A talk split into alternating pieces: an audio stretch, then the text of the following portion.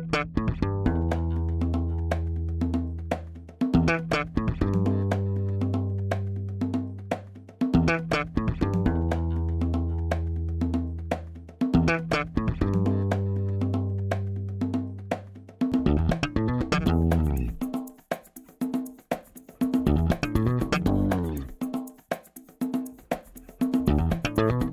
Este é o Tapa da Mão Invisível, podcast destinado àqueles que querem ouvir ideias que abalam sociedades e que não são ditas na mídia tradicional. Bem-vindo, Paulo Fux. E aí, Júlio, tudo certo? Tudo beleza? E por aí, como é que tá? Tudo, tá tudo firmeza? Hum, tudo firmeza, meu Deus, expressão antiga. Júlio, hoje a gente vai discutir, né? Vamos derrubar o ídolo do nosso amigo Vernan Wolf, o Trump, que só uh. faz merda com essa guerra comercial com a China. E o Vernan, coitado, além de estar sendo expulso pelo Trump aí como imigrante, americano. Vamos ver qual é a opinião dele sobre essa Bárbaro, guerra comercial. Já deu uma porrada no coitado porrada, antes de eu chamar eles para ah, vou chamar ele para ele poder se defender. É.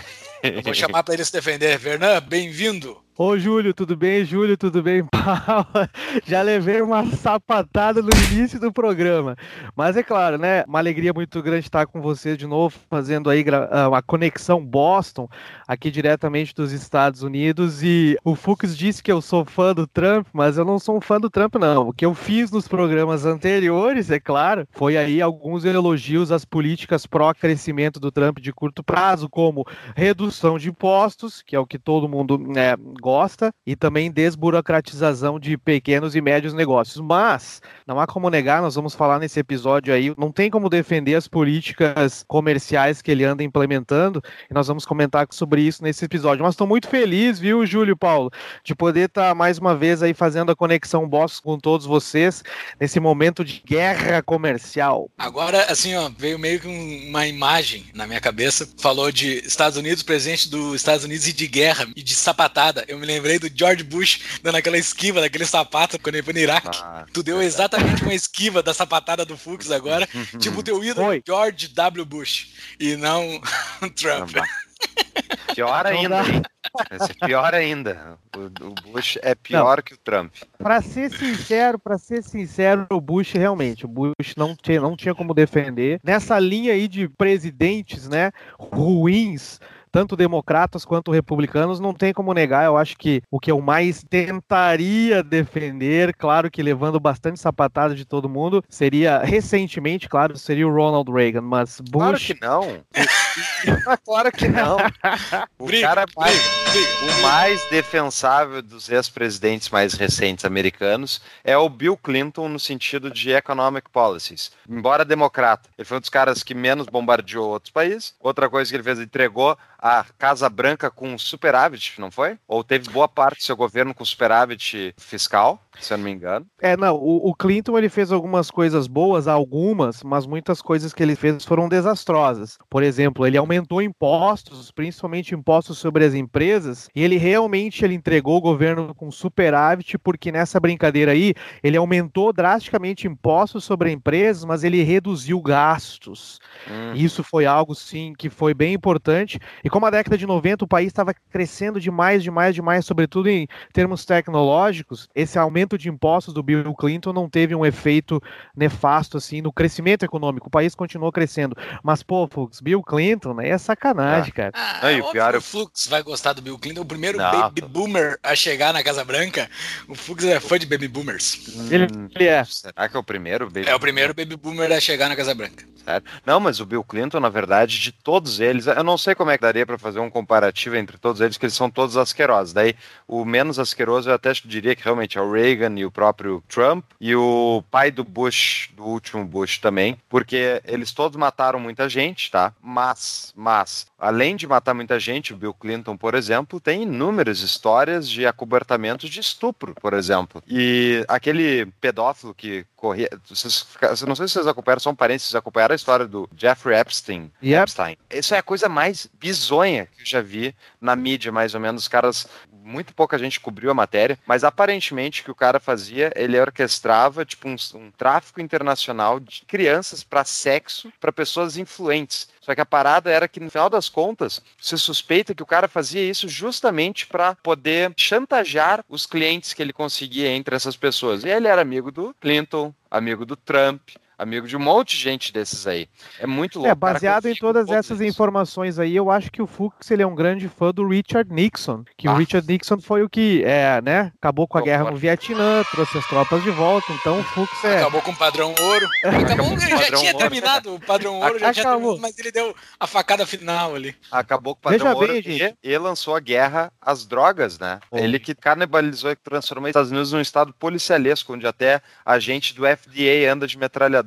É, Enfim. É, eu acho interessante essa nossa discussão para nós desmistificarmos a ideia de que os Estados Unidos é um paraíso. É tragédia atrás de tragédia que os presidentes norte-americanos têm feito, tanto em políticas econômicas, tanto nos direitos individuais. Não, Estados e eu estou aqui, né, gente? É legal, né? Eu dar esse meu depoimento estando aqui. Claro que é um país avançado em diversas partes, em diversas instituições, por exemplo, em termos institucionais, mas em termos de presidentes políticas econômicas e políticas de governo, os Estados Unidos não é aquele paraíso que a galera acha que é, não.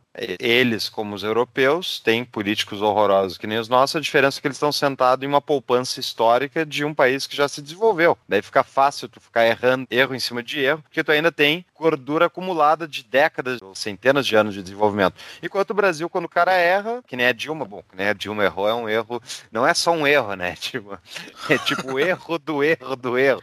É um erro.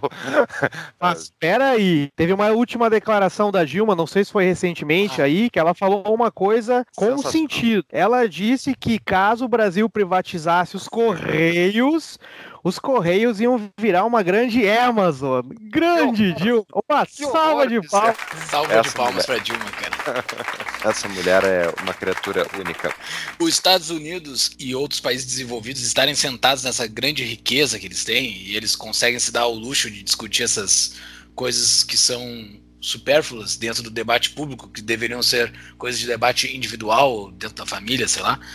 Embora eles discutam essas coisas, essas coisas elas não geram interferência dentro da criação de riqueza deles. Isso é que é um negócio que é absurdo, velho, desse país. Eles se dão ao luxo de discutir baboseiras e todo ano a riqueza acumulada desses países aumenta. É impressionante, cara. O Brasil ele se dá ao luxo de discutir algumas coisinhas bobas, pensando que é rico, puf, a quantidade de riqueza do Brasil despenca absurdamente.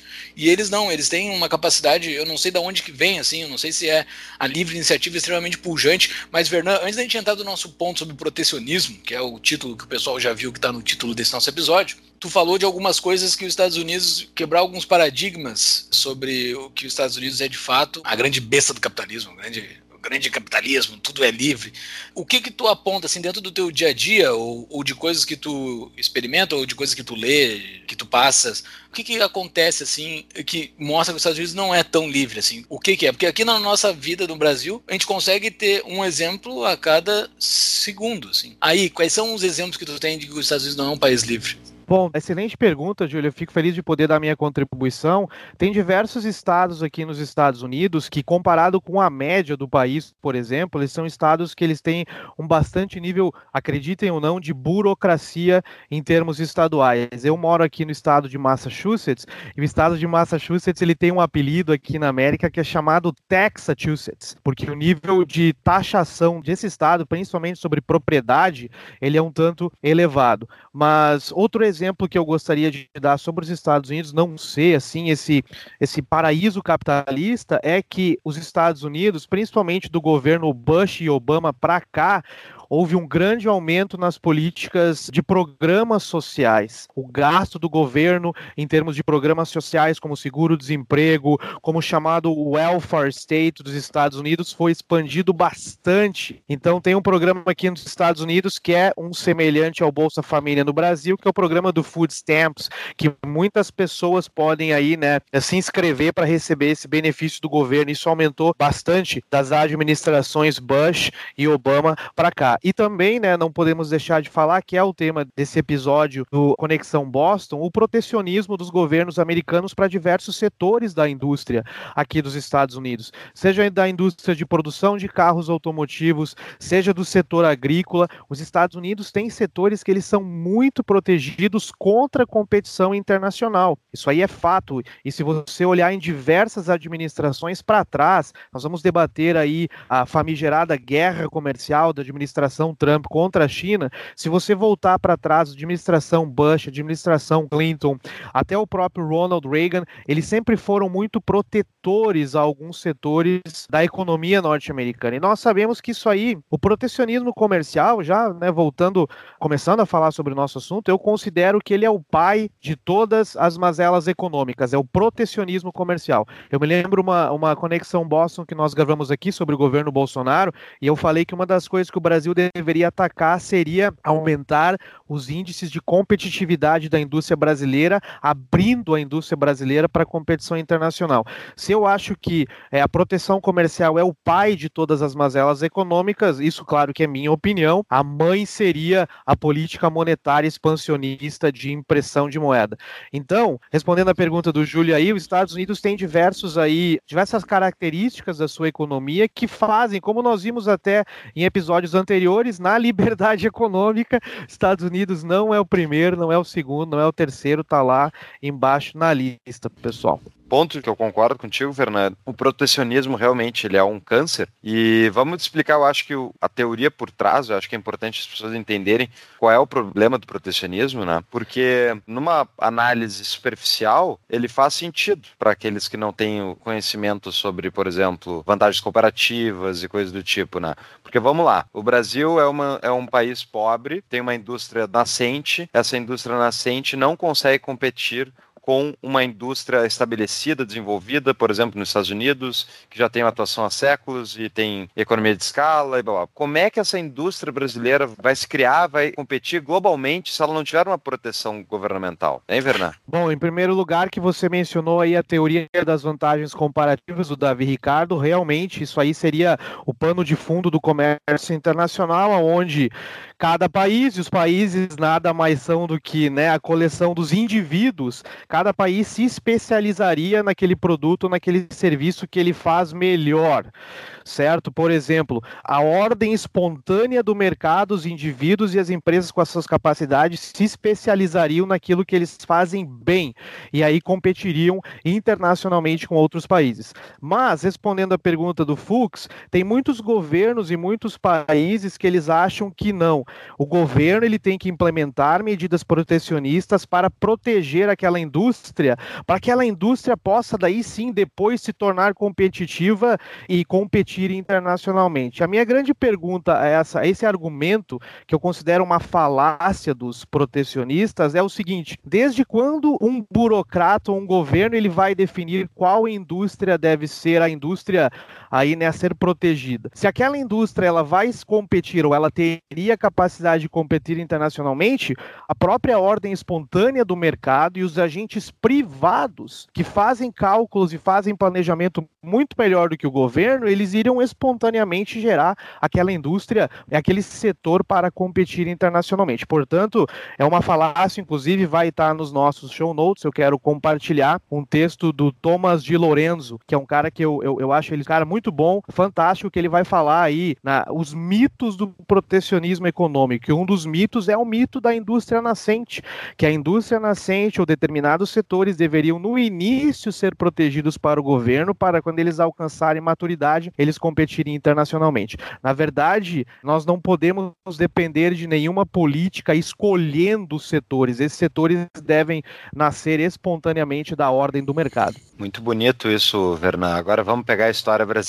História brasileira. Celso Furtado, né? nós dois tivemos a faculdade de economia que lê essa obra-prima maravilhoso, desenvolvimentista, cepalino, né? Para quem não sabe, é uma escola de pensamento econômico quase que conta própria, desenvolvimentista que acredita que é a tarefa do Estado ser babá de empresário, escolher os setores e fazer industrialização dos países através do famigerado PSI, Programa de Substituição de Importações, né, que então o Brasil teve por muitos anos, lá no início da nossa indústria, nos anos 40, 50, teve o PSI, Celso Furtado defendendo então que o, o governo tinha que bloquear né, importações de países industriais e incentivar as indústrias que estão nascendo para aquele mesmo setor. E, bom, a verdade é que nunca tiraram uma madeira, né? A, a indústria brasileira sempre teve auxílio governamental desde a sua nascência, até hoje ela sempre precisou da mamadeira estatal para sobreviver. Né? E uma das razões principais, daí, muito interessante, pô, mas é possível desenvolver uma indústria em um país subdesenvolvido? Claro que não. É só tu não ter os outros entraves. Tipo, moeda mega desvalorizada, que por um lado incentiva exportação, mas penaliza a importação de bens de capital, e os bens de capital são as máquinas que fazem os produtos que as indústrias produzem, né? Então, se tu tem, por exemplo, o Brasil hoje, e qualquer país geralmente importa maquinário de bens de capital da Alemanha, da Holanda, de outros países mega desenvolvidos que constroem essas máquinas que produzem as máquinas que produzem nossas coisas, né? Mas imagina, o cara vai comprar uma máquina holandesa, custa um milhão de dólares. Daí ele tem que pagar em reais 4 milhões de reais. Por outro lado, ele está exportando com uma taxa de 4 para 1, ou seja, devido à desvalorização cambial, ele consegue se inserir no mercado diferente. Então, mas isso gera outros problemas. Fala, Vernan. Não, realmente, e eu acho que, eu lembro que na faculdade de economia que eu fiz, eu tinha um professor de introdução à economia, ele era um crítico da teoria das vantagens comparativas, a qual eu tenho as minhas críticas também. O grande problema das vantagens comparativas é que às vezes eles não levam em consideração a oferta e a demanda. Isso é uma coisa que a gente pode até falar mais tarde. Explica um pouco a teoria das, é. das vantagens comparativas, por favor. Bom, a teoria das vantagens comparativas, bem colocado, Davi Ricardo, ele escreveu para contrapor a teoria das vantagens absolutas de Adam Smith. A teoria das vantagens absolutas dizia, né, que se um determinado país produz, por exemplo, tecido e vinho de maneira mais barata do que os outros países, aquele país deveria produzir todos esses produtos que ele produz de maneira mais barata. Das vantagens comparativas, se não me engano, é 1817, mas aí eu posso estar equivocado. O país deve se especializar naquele produto que ele tem uma vantagem comparado ao outro.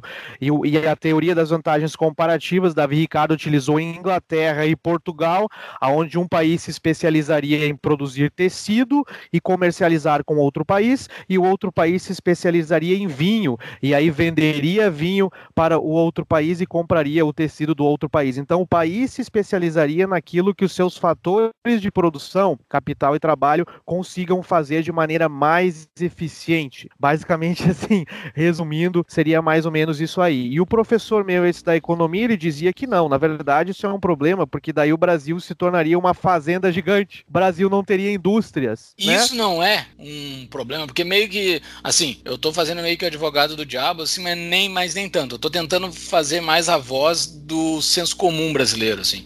Se acha que se abrisse tudo e o Brasil pudesse comprar, por exemplo, eu não ia comprar chuveiro da Lorenzetti eu ia comprar um chuveiro da, da China, eu, sei lá, ou talvez até a Lorenzetti compre da China, não sei.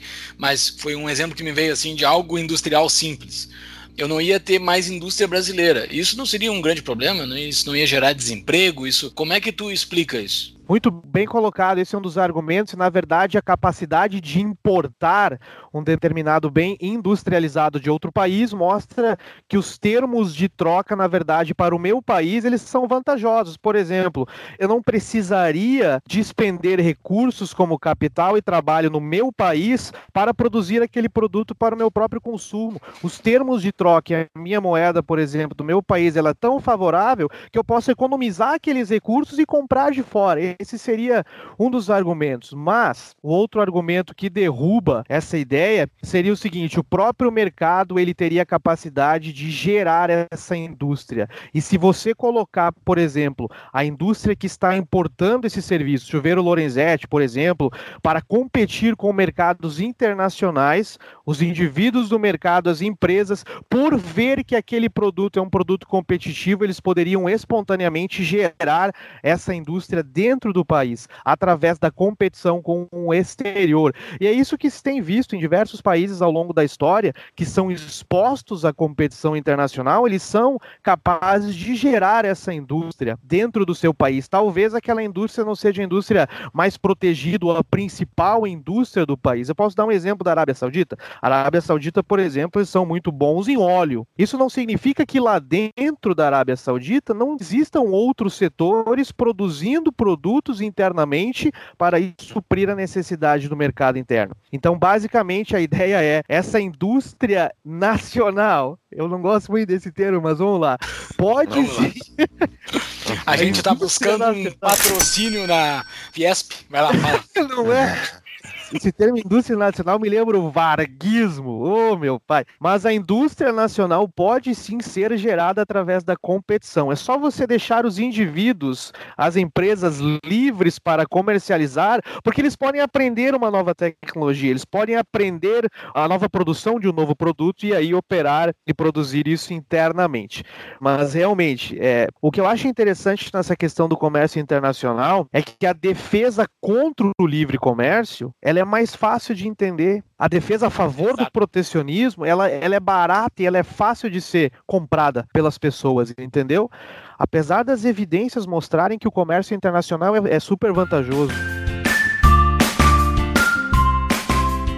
Temos novo patrocinador no Tapa, hein? Invista na Mutual, empresa que facilita empréstimo entre pessoas. Ajude pessoas do Brasil inteiro a realizarem seus projetos. Ganhe dinheiro com isso e fuja do spread bancário. Baixe o aplicativo da Mutual ou acesse mutual.club. Tá, e daí assim, a gente não tem uma riqueza acumulada, tá? A gente não tem uma, um capital acumulado para gerar indústrias ou não que seja indústrias, que seja a produção de soja, a gente não tem muito dinheiro dentro do Brasil. Então, assim, no momento que abre, naturalmente, se o Brasil fosse mais aberto, entraria rios de dinheiros de fora, né? Para comprar o Brasil. O Brasil seria vendido. Então, já assim, foi, tá? Já foi vendido. Já foi? Me conta. Já, já, compraram tudo. Os chineses já compraram grandes empresas que produzem cereais. A, como é que é? A Genta? Eu não lembro o nome direitinho. Cara, tudo que é empresa maior. Pega, vamos lá, empresas de distribuição de energia de São Paulo, a CFL, eu não lembro o nome. É, quem é que comprou? China. As de, de cereais, China. Cara, os chineses compraram muitas, muitas coisas. Outras coisas então, os europeus compraram.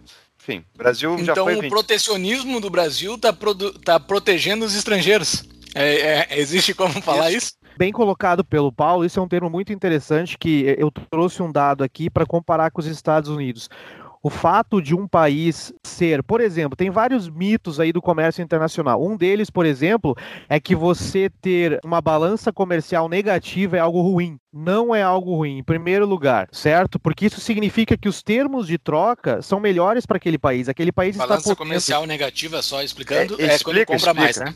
É, a balança comercial negativa quando as importações são maiores que as exportações, certo? Ou seja, indivíduos e empresas estão comprando mais produtos do exterior do que vendendo. Exatamente. Não quer dizer que o governo está gastando, é, é indivíduos escolhendo Feito. fazer essas compras. O que, que yeah. o governo tem a ver com isso? Tem a ver porque ele quer, ele quer morder, ele precisa mais dinheiro para bancar a festa. Exatamente, quando a balança comercial é deficitária, significa o seguinte, que os termos de troca daquele país comparado com o exterior, com os países que ele está comercializando, são mais favoráveis. O país pode economizar tempo, capital e trabalho e canalizar isso para outras coisas, e ele pode comprar de fora. E outro mito do comércio internacional é que uma nação, um país, ou quando os indivíduos, quando eles comercializam com o exterior, quando eles estão endividados no sentido de haver mais investimento estrangeiro naquele país, isso é algo ruim. Isso não é algo ruim. Investimento estrangeiro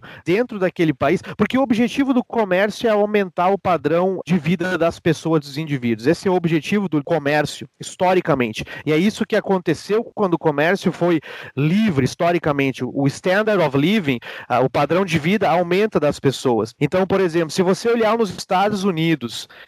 desde 1780 até 1920, os Estados Unidos era um país que ele estava, entre aspas, endividado com o exterior no sentido de receber mais grana de fora do que enviar grana para fora através do investimento. E foi o período que os Estados Unidos mais cresceu e foi o período que os Estados Unidos acabou se tornando a primeira economia do mundo, passando o Império Britânico lá no século XIX. Então tem diversos mitos aí que se você olhar bem, eles só se porque é, a visão do comércio internacional é uma visão mercantilista, é a visão do Estado-nação, uhum. aonde eu tenho que ter mais dinheiro entrando do que saindo. Tem que entesourar ouro, só que no caso não é mais ouro, é, é títulos da dívida pública comprados ali por outros e, governos, basicamente. Exatamente, entendeu? E, e o governo, né, aquele que tenta fazer a chamada balança comercial favorável, esse é o termo do mercantilismo, o mais importante, ele escolheria determinados setores para serem favorecidos, achando que isso vai beneficiar o bem-estar geral da população, o que não é, o que não vai acontecer. É uma das falácias falácias aqui do livre comércio. Quero comentar o seguinte, vamos pegar um exemplo bem prático, tá? Estados Unidos e China, tá? Estados Unidos e China. Estados Unidos importa muito mais coisas da China do que exporta para a China, tá? E daí o Trump vai lá e diz que na verdade isso os Estados Unidos está perdendo, está perdendo dinheiro, e na verdade a razão, ao meu ver, disso é muito mais política, né? Quem é que é a base da Constitution, Constitution hoje está difícil o português, e o inglês também. A base de eleitores do Trump é o quê? São Middle America, são, são as cidades que estão perdendo empregos industriais, aqueles empregos de blue collar workers, né? Não é isso, Vernan? Blue collar isso. é o cara que põe a roupa da Angola. empresa. Tem a Angola azul. É o chão de fábrica. E vai para o chão de fábrica produzir. Esses empregos estão saindo dos Estados Unidos há anos já e indo para países subdesenvolvidos, onde é mais barato fazer a produção. Então, esses são os, os eleitores médios do Trump em muitos, muitos estados americanos. Então, quando ele vai lá, põe uma tarifa e tenta proteger, digamos assim, a indústria nacional americana, ele realmente ele pode acabar favorecendo algumas indústrias, né, ao proibir, basicamente, ou tornar muito cara a importação de bens chineses chineses. Por outro lado, o governo está arrecadando recursos nessa taxa que ele está colocando sobre os produtos chineses, né? Então, cada vez que chega no porto ali, vai o carimbinho do governo e está cobrando uma parte a mais daquele produto para o governo. E isso deu bilhões de receita para o governo americano. Agora, qual é o problema disso? Quem é que está pagando isso, na verdade? Quem está pagando isso, na verdade, é o consumidor americano. A taxa não é sobre os produtos chineses, é sobre a compra dos produtos por parte dos americanos.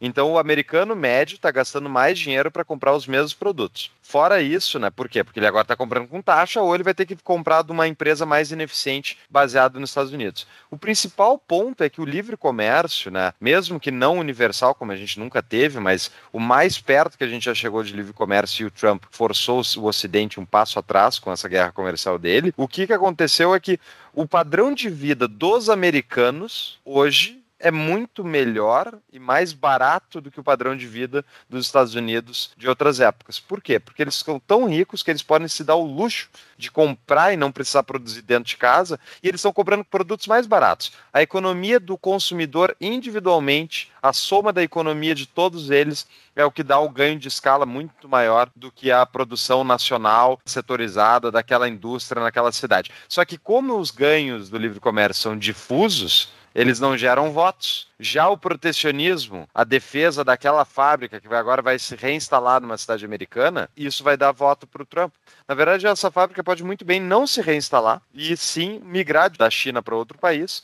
E tem uma sequência de outros eventos que partem dessa, dessa premissa básica. Mas no final das contas, as tarifas, ao se colocar em comércio internacional, o que a gente está tarifando é, na verdade, mais um imposto sobre a tua população local, que é quem está comprando esses produtos.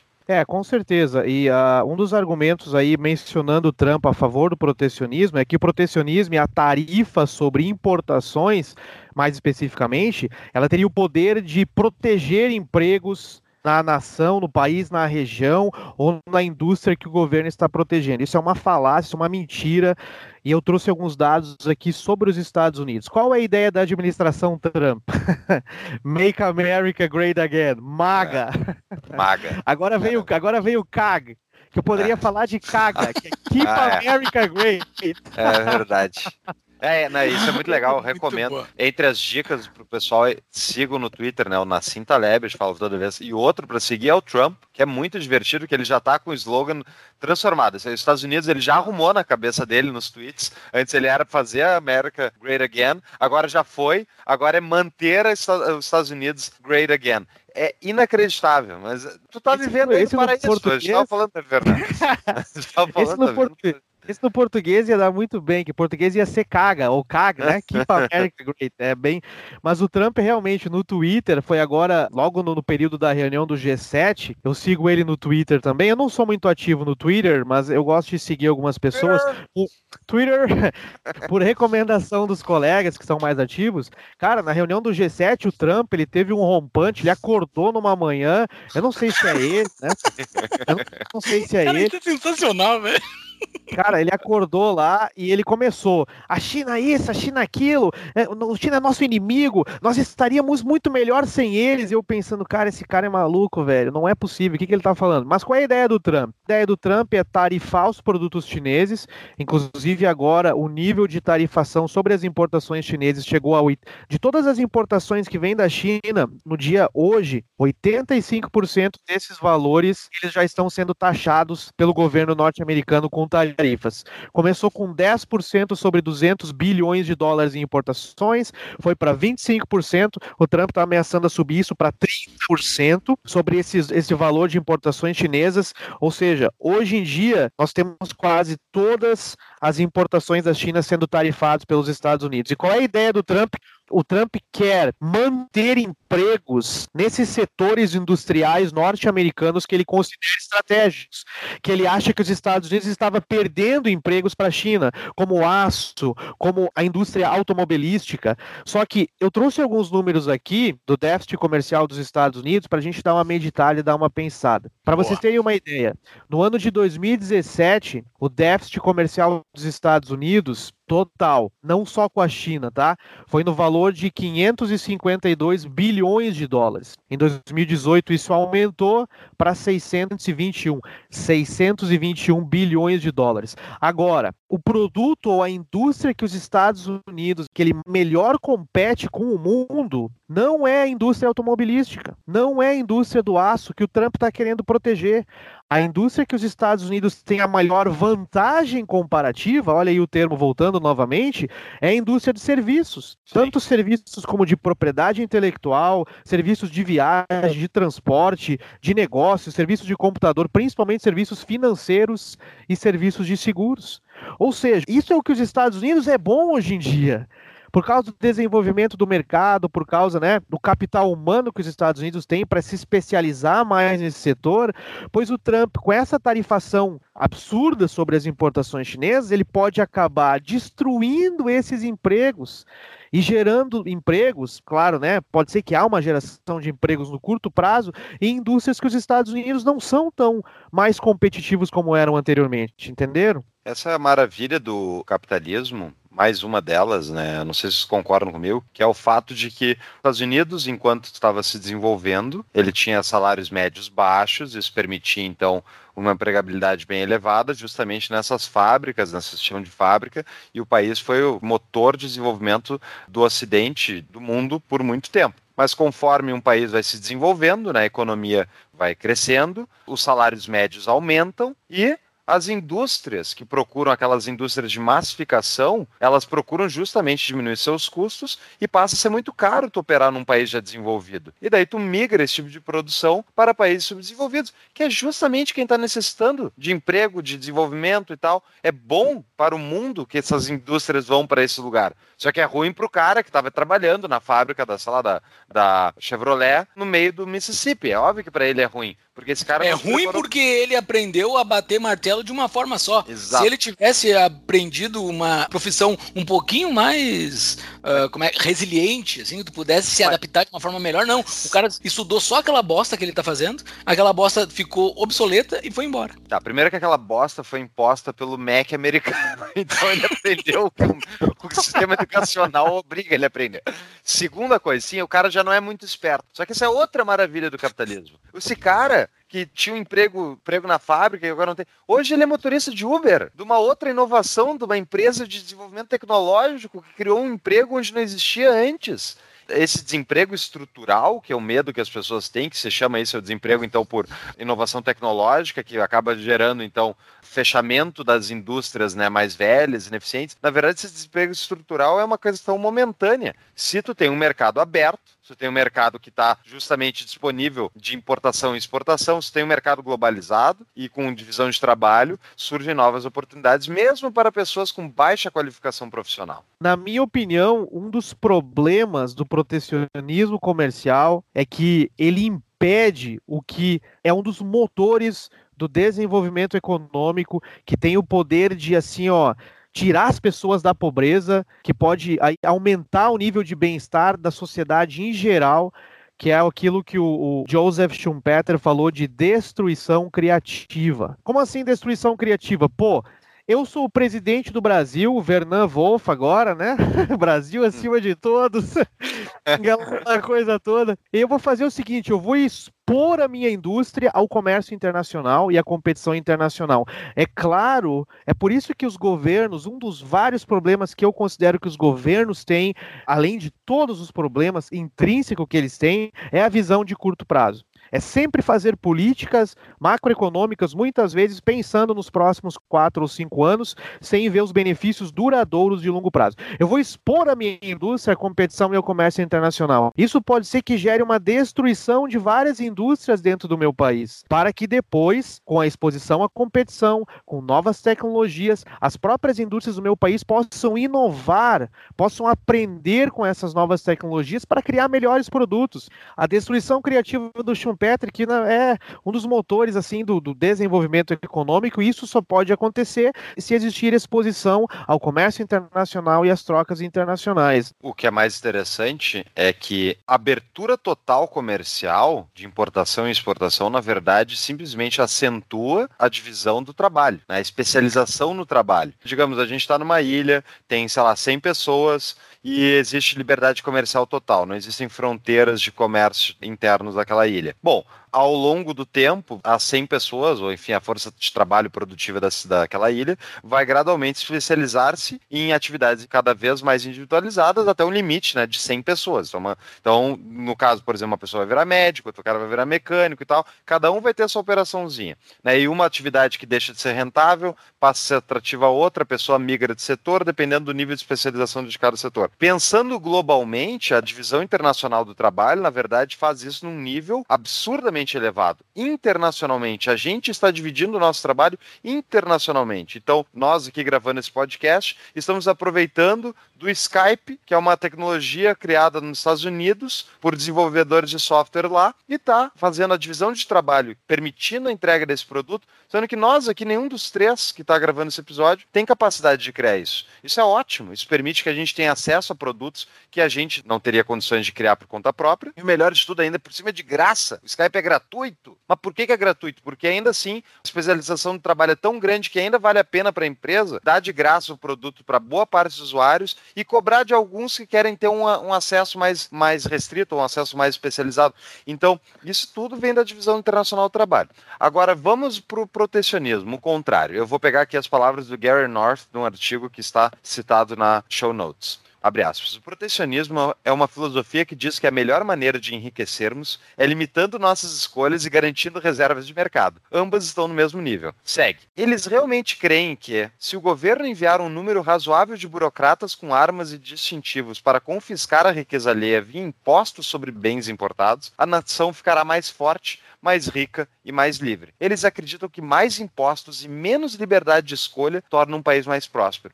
Então, isso, ao meu ver, é o óbvio ululante, ou seja, é, é, óbvio que tu proibir as pessoas de escolherem aquilo que racionalmente faz mais sentido para elas de comprar um produto mais barato, economizar dinheiro no final do mês, permite justamente acúmulo de capital, acúmulo de capital permite queda na taxa de juros, permite que novos negócios sejam criados a uma taxa de retorno mais baixa. Isso tudo é proibido quando tem um negócio que diz que tu não pode comprar um iPhone a não ser que tu ou pega um avião para o exterior ou vai pagar em 40 mil vezes na Vivo local três iPhones. Né? E o último ponto, protecionismo, na verdade, pegar o caso brasileiro, né? o pior país muito fechado para importação artificialmente, né, pelo Estado. Pô, para quem tem dinheiro, vai ter filho, vai fazer enxoval no exterior, né? Tem inclusive políticos já foram fazer isso. E aí, beleza? E quem é pobre vai fazer o quê? Vai pagar em 10 vezes três carrinhos de bebê na Casa Bahia e olha lá, entendeu? Então, o protecionismo funciona para cercar o mercado para os pobres, os pobres não conseguiriam acessar produtos mais caros, e quem tem dinheiro vai para o exterior comprar no exterior. Funciona? Faz sentido isso? Nenhum, nenhum um dos argumentos que os protecionistas têm é o seguinte, que é o inverso disso. Então tá, o que eu vou fazer para defender a minha indústria local, a minha indústria nacional? Eu vou proteger pra defender, contra... que nem o Brasil tinha na década de 80, cobra computadores do Brasil. Mas ah, existe até hoje essa, essa, essa empresa. Não, existe não. até hoje. É uma estatal ainda? Uhum. Tá até hoje. que existe. Não, isso é piada. É piada. Computadores isso. brasileiros. Cobra! Quem é que não conhece ainda a nossa patrocinadora CapTable, que é a plataforma da Startse para você investir em startups com alto potencial de crescimento e rigoroso acompanhamento? Acesse captable.com.br barra tapa e ganhe um e-book gratuito sobre como investir em startups. No site você vai conhecer os projetos que estão sendo captados. Eu já investi. E você? Um dos argumentos protecionistas é o seguinte, né? Tá, eu vou defender os meus coitadinhos produtores de dentro do meu território, de dentro do meu cercadinho, porque os filhos da mãe do outro lado lá estão dando subsídio pros coitadinhos deles. Então, assim, no momento que os outros caras lá do outro lado estão dando subsídio, eu aqui fico completamente de mãos atadas. O que, que eu vou fazer para ajudar os meus aqui? E isso é um grande argumento dessa briga toda que ocorre com China e Estados Unidos há muito tempo, entre Estados Unidos e Europa, Brasil e Europa, isso ocorre também, porque lá na ponta de lá contam e dizem, e aparentemente tem mesmo, vários subsídios que tornam os produtos deles mais baratos artificialmente. Eu tenho que compensar isso de alguma forma. Por que eu tenho que compensar isso? Eu tenho que compensar isso? É, na verdade, agora Fux vai ficar feliz porque a mentira que ele falou no começo, que eu era um fã do Trump, agora vai parecer que ele disse uma verdade. porque na raiz dessa guerra comercial China e Estados Unidos, que, né, ao que tudo indica, vai levar o mundo a uma talvez recessão econômica, e aí o Brasil vai ser afetado de uma maneira assim que a gente não sabe, é porque realmente a China utiliza práticas aí de comércio internacional muito ruins, muito predatórias. Se comparar as práticas chinesas contra os Estados Unidos, e esse é o argumento da administração Trump, né, para adotar a chamada guerra comercial contra a China. Os chineses, por exemplo, eles utilizam o que eles chamam de roubo de propriedade intelectual das empresas norte-americanas. Tu quer operar na China, o governo chinês, o Partido Comunista Chinês diz para você assim: "Eu tenho um mercado de bilhões de pessoas, tá aqui, você tem mão de obra barata, trabalhando por 15 centavos de dólares a hora, mas tu tem que entregar na minha mesa todos os teus segredos de produção tecnológica e etc. E aí eles utilizam esses segredos das empresas americanas para implementar lá a política industrial deles, sem contar né, manipulação cambial. Inclusive, semanas passadas agora, o yuan, né, que é a moeda chinesa, teve uma desvalorização. Se não me engano, estava seis e pouco contra um dólar, seis yuans e alguma coisa contra um dólar, subiu para quase sete yuans e um dólar. E algumas pessoas estão dizendo que o governo chinês ele manipulou a moeda para fazer com que os produtos chineses que agora estão mais caros no mercado americano possam ser mais competitivos através de uma redução de preço por parte das empresas exportadoras chinesas. Mas realmente o pecado original, como a gente diz, do protecionismo no comércio internacional é porque os países eles não querem ficar atrás nessa briga. Teve uma reunião aí do Trump quando ele foi na Europa, se não me engano era G20, G alguma coisa com os países europeus, e eles estavam criticando as políticas protecionistas da administração do Trump. E nessa reunião ele falou para os presidentes dos países: então vamos fazer o seguinte: free trade para todo mundo, livre comércio para todo mundo. Eu faço aqui e vocês fazem daí. O que vocês acham? E aí todo mundo ficou preocupado, pensou: não, não, não. Então, é, realmente, esse é um grande problema e é a origem dessa guerra comercial Estados Unidos e China. Qual é o longo prazo disso, tu acha, Bernardo? Olha, excelente pergunta. Vou ser sincero com vocês, inclusive é o que o pessoal do meu trabalho eles têm. Uh, vou ter que falar, o Fux não vai gostar, mas os modelos econométricos. Olha aí, lá vem uma regressão, essa regressão salvadora. É, não, as variáveis que o pessoal do departamento de economia, onde eu trabalho, eles estão utilizando é o seguinte: é que essa guerra comercial tende a piorar. Por quê? Na opinião deles, economicamente falando, em termos de política externa protecionista, o Trump está no momento utilizando um argumento mais soft, por incrível que pareça. Por mais que ele tenha utilizado todas essas taxações, ele não está pegando tão pesado com a China, porque ano que vem, todo mundo sabe, é um ano eleitoral aqui nos Estados Unidos e o Trump quer buscar a reeleição. E a guerra comercial com a China pode sim causar aí efeitos ruins na economia norte-americana, o que ele não quer num período eleitoral. Qual é a projeção que o pessoal trabalha, que se o Trump for reeleito, ele vai aí intensificar essa guerra comercial com a China, porque o Trump tem aí na sua, na sua equipe de advisors um pessoal com uma mentalidade muito atrasada, muito retrógrada, que eles são os chamados economic nationalists. Eles querem fazer com que os Estados Unidos se transformem aquela potência nacional com uma indústria manufatureira forte avesso ao comércio internacional. Porém, o que nós estamos visualizando na economia norte-americana agora, só para aí, né, responder a pergunta do Fux, é o seguinte: o Banco Central dos Estados Unidos, na sua última reunião, reduziu juros. Ok? Reduziu os juros, mesmo com o desemprego de 3,6%, mesmo com o crescimento econômico do último trimestre de 2,5% do PIB, muito forte. E a inflação dos Estados Unidos está baixa, 1,6% ao ano, abaixo da meta de 2% ao ano. Qual é a aposta do Trump? A aposta do Trump é que a guerra comercial pode sim gerar preços de produtos mais elevados. Isso vai acontecer, não há saída. Inclusive, eu quero separar um dia dessa semana aqui nos Estados Unidos e ir no Walmart e tirar uma foto dos produtos do Walmart e postar no Facebook para eu comparar daqui a um ano. Quando o Facebook me lembrar daquela foto, eu vou lá ver como estão os preços daqui a um ano, porque os preços vão aumentar. Mas a administração Trump está apostando no seguinte fator: a produtividade da indústria americana está aumentando por dois motivos: redução de impostos e desburocratização sobre pequenas e médias empresas ele aposta que esse aumento de preços decorrente das tarifas podem ser contrabalanceados com aumento de produtividade interna. A gente não sabe, né, se no médio e longo prazo isso vai acontecer. Mas, para o médio e para o longo prazo, a expectativa, pelo menos aqui, né, do que a gente escuta, do que a gente é, participa e trabalha, é que vai haver sim um desaquecimento econômico. Vai ser como em 2008? Eu creio que não. Vai ser um crash? Eu creio que não. Muitas pessoas acreditam que não.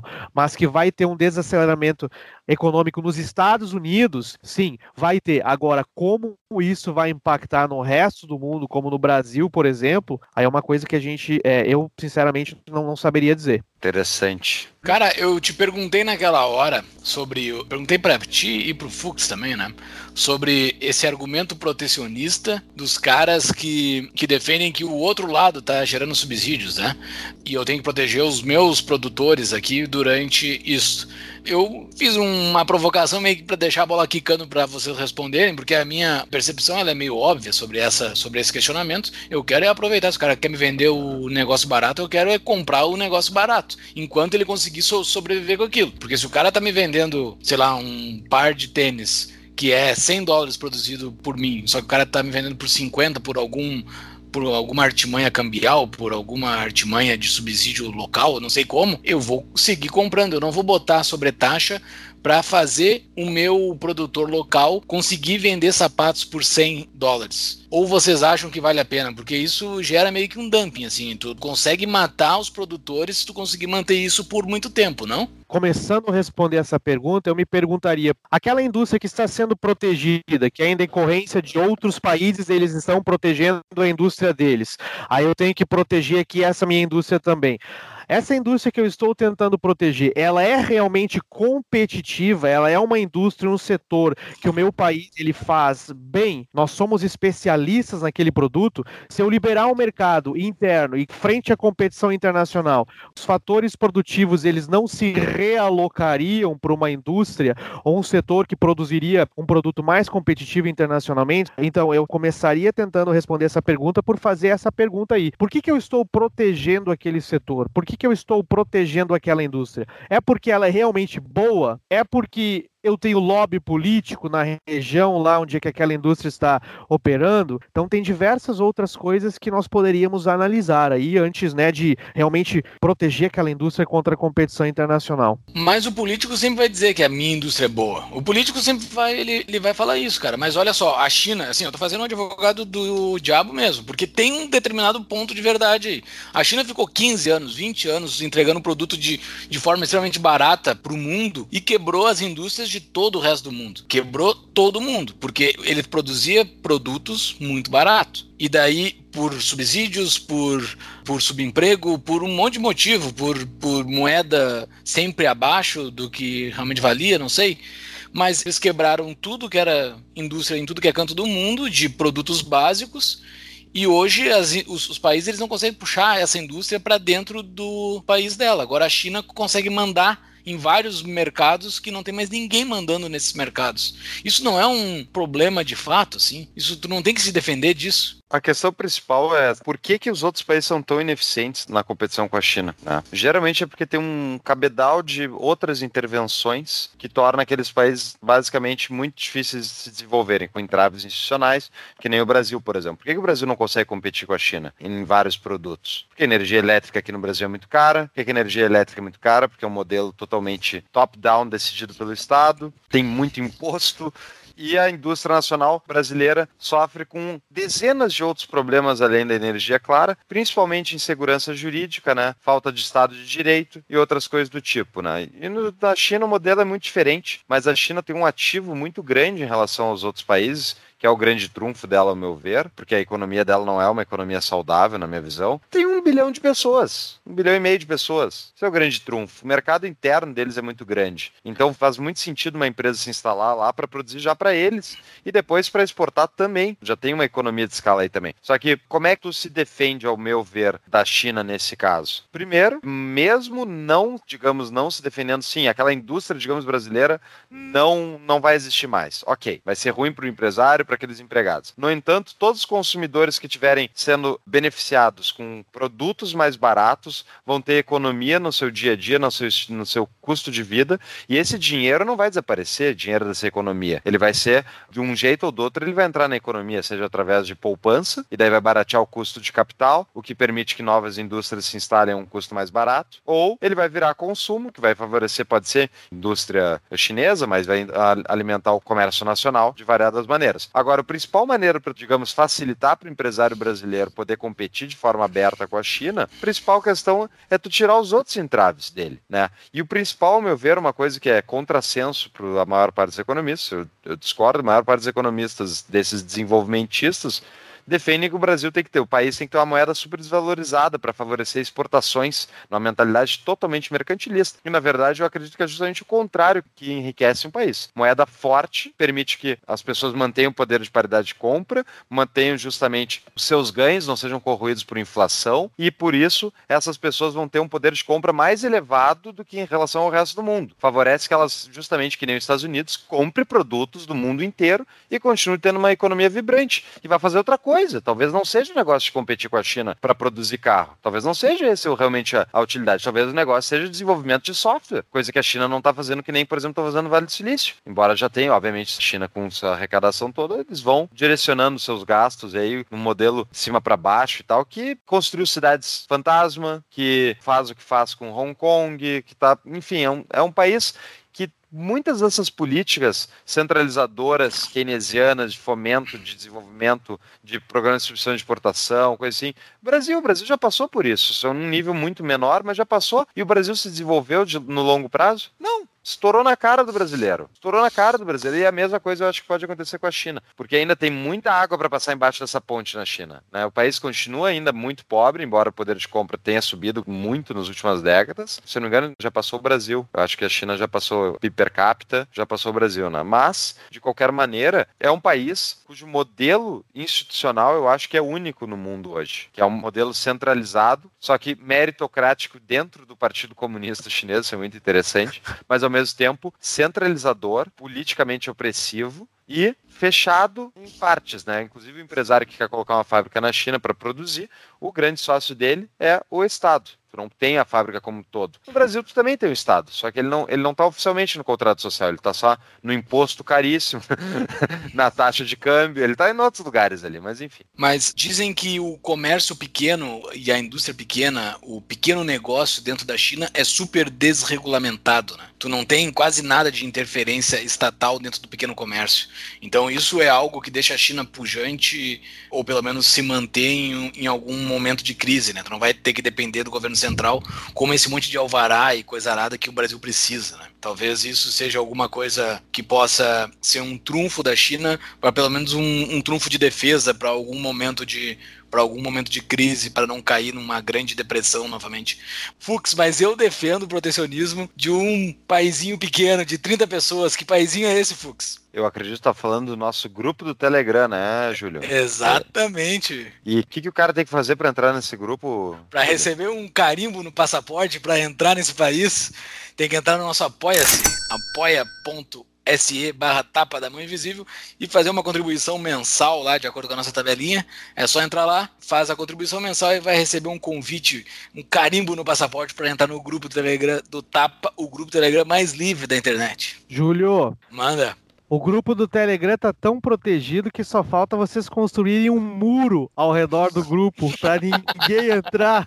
Ele tem, ele tem um paywall, na verdade, né? Para participar, tu tem que pagar. Nem no Capistão, se não pagar, vai embora.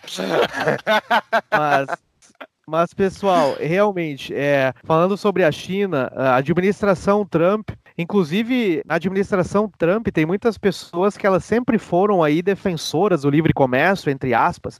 Tem uma galera da Heritage Foundation, que eles são os criadores do índice de liberdade econômica, que eles são lá no governo Trump e eles são os idealizadores dessa guerra comercial. Eles que estão por trás disso aí tudo, né? Mas a administração Trump elegeu a China como grande vilão, né? E eles apostam que a guerra comercial com a China pode fazer a China deixar de ser esse, essa potência econômica que se tornou e que eles moderem as suas práticas comerciais, o que eu acho aí duvidoso no longo prazo. Mas uh, vai ter um, um, texto que eu quero compartilhar aí com a galera sobre livre comércio, que até mesmo Paul Krugman, o Paul Krugman, aqui o economista norte-americano que ganhou o prêmio Nobel, ele reconhece que o livre comércio, sim, as nações que estão mais expostas ao livre comércio têm uma renda per capita e ganhos de renda muito maiores do que países fechados. Então, é, resumindo aí, eu listei alguns dos argumentos econômicos a favor do livre comércio, para dar uma resumida, eu acho interessante que, por exemplo, ao fim e ao cabo, as fronteiras dos países, elas não alteram a natureza das transações comerciais. Países nada mais são do que indivíduos. E o comércio, quando ele é feito através da troca voluntária, ele tende a beneficiar todas as partes envolvidas nessa troca. Então, a ideia que eu tenho países comercializando, na verdade, ela esconde por trás que, na verdade, são indivíduos em empresas, fazendo trocas voluntárias com mútuo benefício. Outro argumento importante seria que o livre comércio pode gerar retornos crescentes. O Paulo acabou de dizer que livre comércio, mais importações ou importações a preços mais baratos, pode aumentar a poupança dos indivíduos e, ao fim e ao cabo, a poupança nacional. As empresas nacionais, inclusive, podem operar em escala maior. O próprio capital humano, o indivíduo, ele é um motor do desenvolvimento econômico. Então, o livre comércio, ao realocar os fatores de produção entre esses fatores trabalho, naqueles setores, naquelas indústrias onde o trabalho é mais produtivo, cara, essa é a saída para ter uma nova Apple, uma nova Amazon, como disse a Dilma Rousseff, se privatizar os correios. É o capital humano, entendeu? Aí, sendo utilizado onde ele gera retornos mais crescentes esse argumento é infalível, mas eu acho que o principal argumento em favor do livre comércio, e aqui vai de volta para toda a ideia da escola austríaca de pensamento econômico, é o argumento ético. E esse não tem saída. É perfeito, é exatamente. As pessoas têm o direito é. de fazer o que elas quiserem. Seu exatamente. dinheiro é o delas. Protecionismo, o protecionismo nada mais é que isso aqui, ó. Eu não quero que o Paulo e o Júlio paguem mais barato por esse produto. Eu quero que eles paguem mais caro comprando da empresa do meu amigo, que é a empresa dele que eu tô protegendo. Ah, mas o dinheiro é do Paulo, o dinheiro é do Júlio, eles querem comprar um Samsung, um Apple, um smartphone de outro lugar mais barato. Não, eles vão comprar do Albuquerque, do Figueiredo, que produzem no Brasil. Isso, na minha visão, é o principal argumento contra o protecionismo, entendeu? Boa. A gente falou bastante de Estados Unidos e China, mas mas o Brasil a gente nem chegou a tratar sobre livre comércio porque é algo que não existe no Brasil, né? então a gente, a gente não tratou.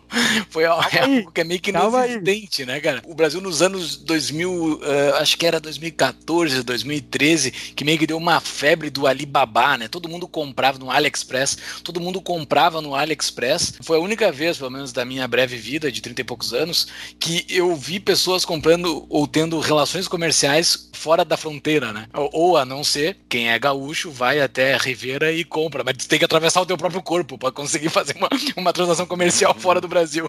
Tu não consegue fazer uma, não consegue fazer um outro tipo, tu tem que atravessar teu corpo pro outro lado. Mas, então, assim, é terrível, né, cara? Assim, tem números que mostram que o Brasil, tanto em importações quanto em exportações, é lá no fim, é lá no fim sobre Isso. importações e exportações baseado no PIB, né, sobre percentual do PIB, é terrível. Eu acho, isso, isso eu já registrei em algum podcast aqui, lá do início, início do lado do Bolsonaro, que um pequeno avanço que o Bolsonaro conseguiria fazer, não, é um grande avanço com um pequeno esforço, é a abertura comercial, né? Isso o Brasil teria um ganho absurdo pro mais pobre, ele ia conseguir ter tênis de fora, ele ia conseguir ter, tênis é o exemplo bobo, né? Mas ele ia ter acesso a várias coisas extremamente baratas e ia melhorar muito a vida do pobre, né? Se o Bolsonaro conseguisse mexer nisso, não sei, talvez seja, seja difícil, ou talvez não seja do interesse dele, mas espero que melhore isso bastante no Brasil para os próximos é, anos. É, exatamente. Um dado que eu acho bastante interessante para refletir a exposição ao comércio internacional é a chamada corrente de comércio, né, que é o somatório de exportações e importações, ao invés da balança comercial, que é exportações menos importações, uma visão totalmente mercantilista e, na minha opinião, inadequada. O ideal é somar os dois e comparado aí com as riquezas produzidas no país, que é o PIB. Eu tenho alguns números aqui, galera, para ajudar nessa visão. Então, por exemplo, a participação do comércio exterior ou da corrente de comércio, exportações mais importações do PIB brasileiro é de 23%. 23% somatório das exportações, das importações brasileiras, isso é o ano de 2018, deu 23% do PIB, é o tamanho, o grau de exposição da economia brasileira ao comércio exterior. Galera, não vou pegar os Estados Unidos, não vou pegar a China, vou pegar o glorioso Peru, que nem a gente fez anteriormente, com o índice de liberdade econômica. Somatório das exportações do Peru, que foi 43 bilhões de dólares em 2018, com as importações foi 40 41 bilhões de dólares, dividido pelo PIB do Peru, que foi 225,2 bilhões de dólares, a corrente de comércio do Peru é 42% do PIB peruano, ou seja, quase o dobro da exposição do Brasil. E se você olhar o crescimento econômico, o Peru, a Colômbia e o Chile na América do Sul são os países aí que estão se sobressaindo aos demais em crescimento econômico. Então, o Brasil é um país, infelizmente, muito fechado e estou totalmente de acordo com o Júlio, se o governo né, Ou se o Brasil conseguir fazer alguma coisa para aumentar a exposição da economia brasileira ao comércio internacional, seria de grande valia. Muito bem. E não só a exposição ao comércio, né, mas uma abertura de investimentos também. Eu tenho uma palestra do Paulo Guedes, tem várias palestras do Paulo Guedes. Daria para fazer um show note só de palestras do Paulo Guedes, né, de falas que ele tem. Mas tem uma delas que é muito boa, né, que perguntaram para ele sobre o negócio da China estar tá comprando o Brasil, né. Daí ele era um negócio que estavam botando, era construindo um trilho de trem, não sei aonde. Daí ele falou, mas qual é o problema? Os chineses eles vão levar o, o, o trilho embora? Como é que eles vão fazer? Eles vão é. deixar o trilho aqui, não tem como levar o trilho embora. Não tem o investimento, quando tu bota o investimento de capital, a melhor coisa que tem, cara. Tu não tem dinheiro, o Brasil tá completamente quebrado. Vem alguém de fora e bota dinheiro em algo que é um capital que vai ficar aqui dentro do Brasil é a melhor coisa que tem. Aparentemente há uma boa vontade para se abrir o Brasil, mas tudo depende de várias coisas, mas inclusive dessa briga toda Estados Unidos e China aí que são dois elefantes brigando, né? Isso, quando dois elefantes brigam, quem se dá mal é a grama. É uma frase que eu já uhum. falei umas vezes aqui, mas, mas é, é, importante deixar ressaltado, né? Esses dois elefantes, eles, eles vão brigar, eles têm muita coisa amarradas entre eles, né? A China possui muito título dos Estados Unidos, a reserva deles estão vinculados nesses títulos. Eles têm uma, a maior transação comercial entre duas moedas é entre Estados Unidos e China, a maior transação de produtos, é tudo está acontecendo entre os dois, eles são completamente amarrados num monte de coisa são dois caras que estão brigando, mas um tá alimentando o outro. É difícil saber o que, vai acontecer. Mas, Vernan, o que, que tu acha? Assim, agora vamos pro, pro chutômetro aqui. Uh, momento chutômetro. Novembro de 2020 é uma data marcante para o mundo, ao meu ver, né? Que é a reeleição, né? Do Trump, ou o Trump não vai conseguir se reeleger. Mas se ele se reelege, ele vai dar tipo um all-in nesse, nesse segundo mandato dele, né? Porque ele, ele não vai fazer um, um, como é que se diz, um sucessor. Ele vai dar-lhe um all-in e vai tocar o horror, né? O que, que vai acontecer com O que, que tu acha? Cara, é, indo no chutômetro, e eu vou tentar não chutar que nem o PP do Grêmio chutou, o pênalti contra o Atlético Paranaense. vou tentar dar um chute mais ou menos, um, um chute melhor. Cara, a ideia, como eu comentei anteriormente, brevemente, é os investidores, o mercado trabalha sim com uma reeleição do Trump. Até mais folgada do que a anterior, porque se ele conseguir manter, né, ou se a economia norte-americana conseguisse manter crescendo até lá, a ideia é que ele se ele reeleja. Se ele se reeleger, a expectativa é que a guerra comercial se intensifique. Cara, o Trump é o seguinte, ele não gosta da China. Eu tava lendo um artigo esses dias que ele fez um tweet em 2015. Ele ainda era o cara do, do aprendiz, ele não era nem o candidato. Uhum. e ele disse no tweet que se vocês acham que a China é o nosso, nosso amigo, vocês estão errados. Ou seja, parece que é algo pessoal com a China. Quando você vê ele conversando, não, vamos conversar, vamos fazer um acordo, tem muita gente que aposta que isso seja pré-eleição. Depois que ele se reeleger, e eu estou começando a acreditar nisso também, eu acho que ele vai intensificar a guerra comercial para fazer com que a China pare com aquelas práticas que a China utiliza com as empresas americanas. E o pior, no meu ver, o Trump vai tentar fazer uma realocação das cadeias de suprimento globais para tentar fazer esse, esses empresas norte-americanas voltar para os Estados Unidos. E aí, na minha opinião, cara, é bagunça, velho. É crise econômica mundial, é recessão. E eu acho que o cenário global, caso ele se reeleja, não vai ser muito legal, não. Chutômetro, tá? Tomara, tomara que eu esteja totalmente equivocado. Não, não, é, é foi o um momento chutômetro. Mas ele vai ter que empurrar essa crise 14 meses para frente, né? Nós estamos em setembro, é até novembro de 2020, porque se a crise chega antes, ameaça bastante a reeleição dele, né? Então, tá, os próximos 14 meses vão ser bem de, vão ser bem tensos no mundo, né? É, para ser sincero, eu acho que até reeleição eles podem fazer tipo um acordo comercial aí, não não fake, mas um acordo comercial fachada, justamente para evitar isso que tu falaste, Júlio, que é uma possibilidade grande de um desaquecimento da economia dos Estados Unidos antes da eleição. Por isso que ele está tentando conversar, não, vamos lá, vamos fazer um acordo, porque o grande risco é essa crise vir antes da eleição. Aí talvez ele não se reeleja, mas talvez a crise venha mesmo depois. Tudo achômetro, a não ser que a gente faça um uhum. modelo econométrico aqui, Fux. É ah, isso daí não é, daí não é achômetro, daí, é, daí é ciência. daí é certeza. Ciência. certeza. Olha que o velho Fux vai concordar comigo, hein? Eu ouvi aquele episódio. Seu Fux. episódio sobre ciência. Fux vai me, seu Fux vai me dar razão, hein? Então tá, então indo para o nosso final, né? Sempre a nossa dica de livro, aquela dica de livro bacana de quem tá dentro da produção de pensamento mundial, que é Boston, Massachusetts. Diz o que, que tu tem acesso de novo aí para nós. E que seja algo que tenha em português. Claro, claro, não, com certeza.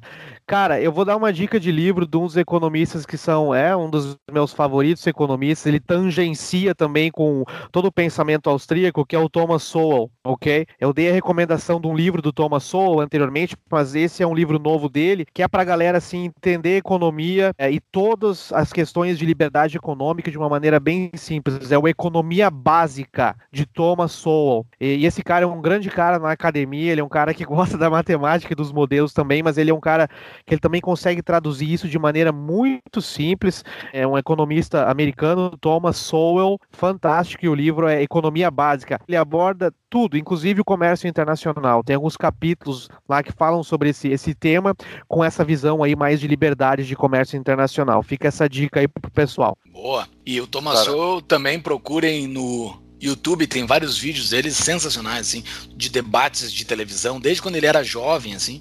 Ele tá bem velhinho atualmente, ele até saiu do debate público, né? Ele fez uma carta dizendo que ele estava saindo do debate público, ele tá velhinho, mas é um dos maiores pensadores vivos, né, cara? O cara é sensacional. Sensacional, hum. yeah. Muito bem, então. Acho que falamos bastante sobre guerra comercial e vamos ver.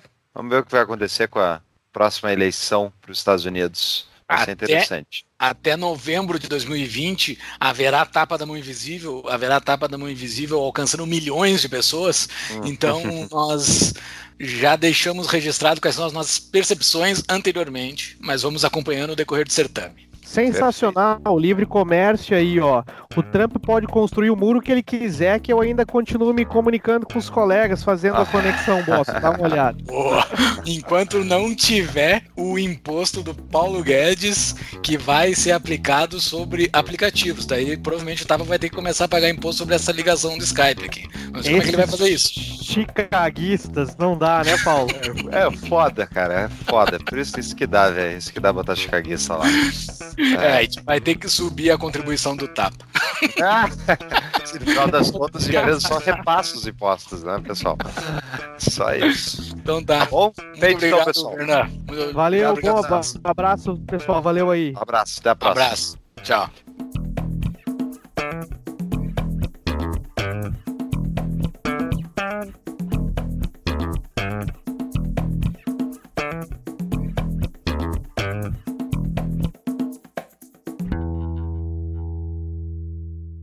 Eu acho que, na minha opinião, na minha é humilde Peraí, opinião, Acho que, na minha opinião, não dá. eu não tenho certeza pô, sobre a minha opinião. sacanagem. Não É, tenho certeza. Eu acho que eu não. Eu acho que eu acho que. Ô, Tiagão, ajuda aí. Ô, Tiagão aí. Essa pode ir pro extra, tá? ó. Ô, ô Tiago, ajuda aí, Todas brother. podem ir pro extra, Thiago. É.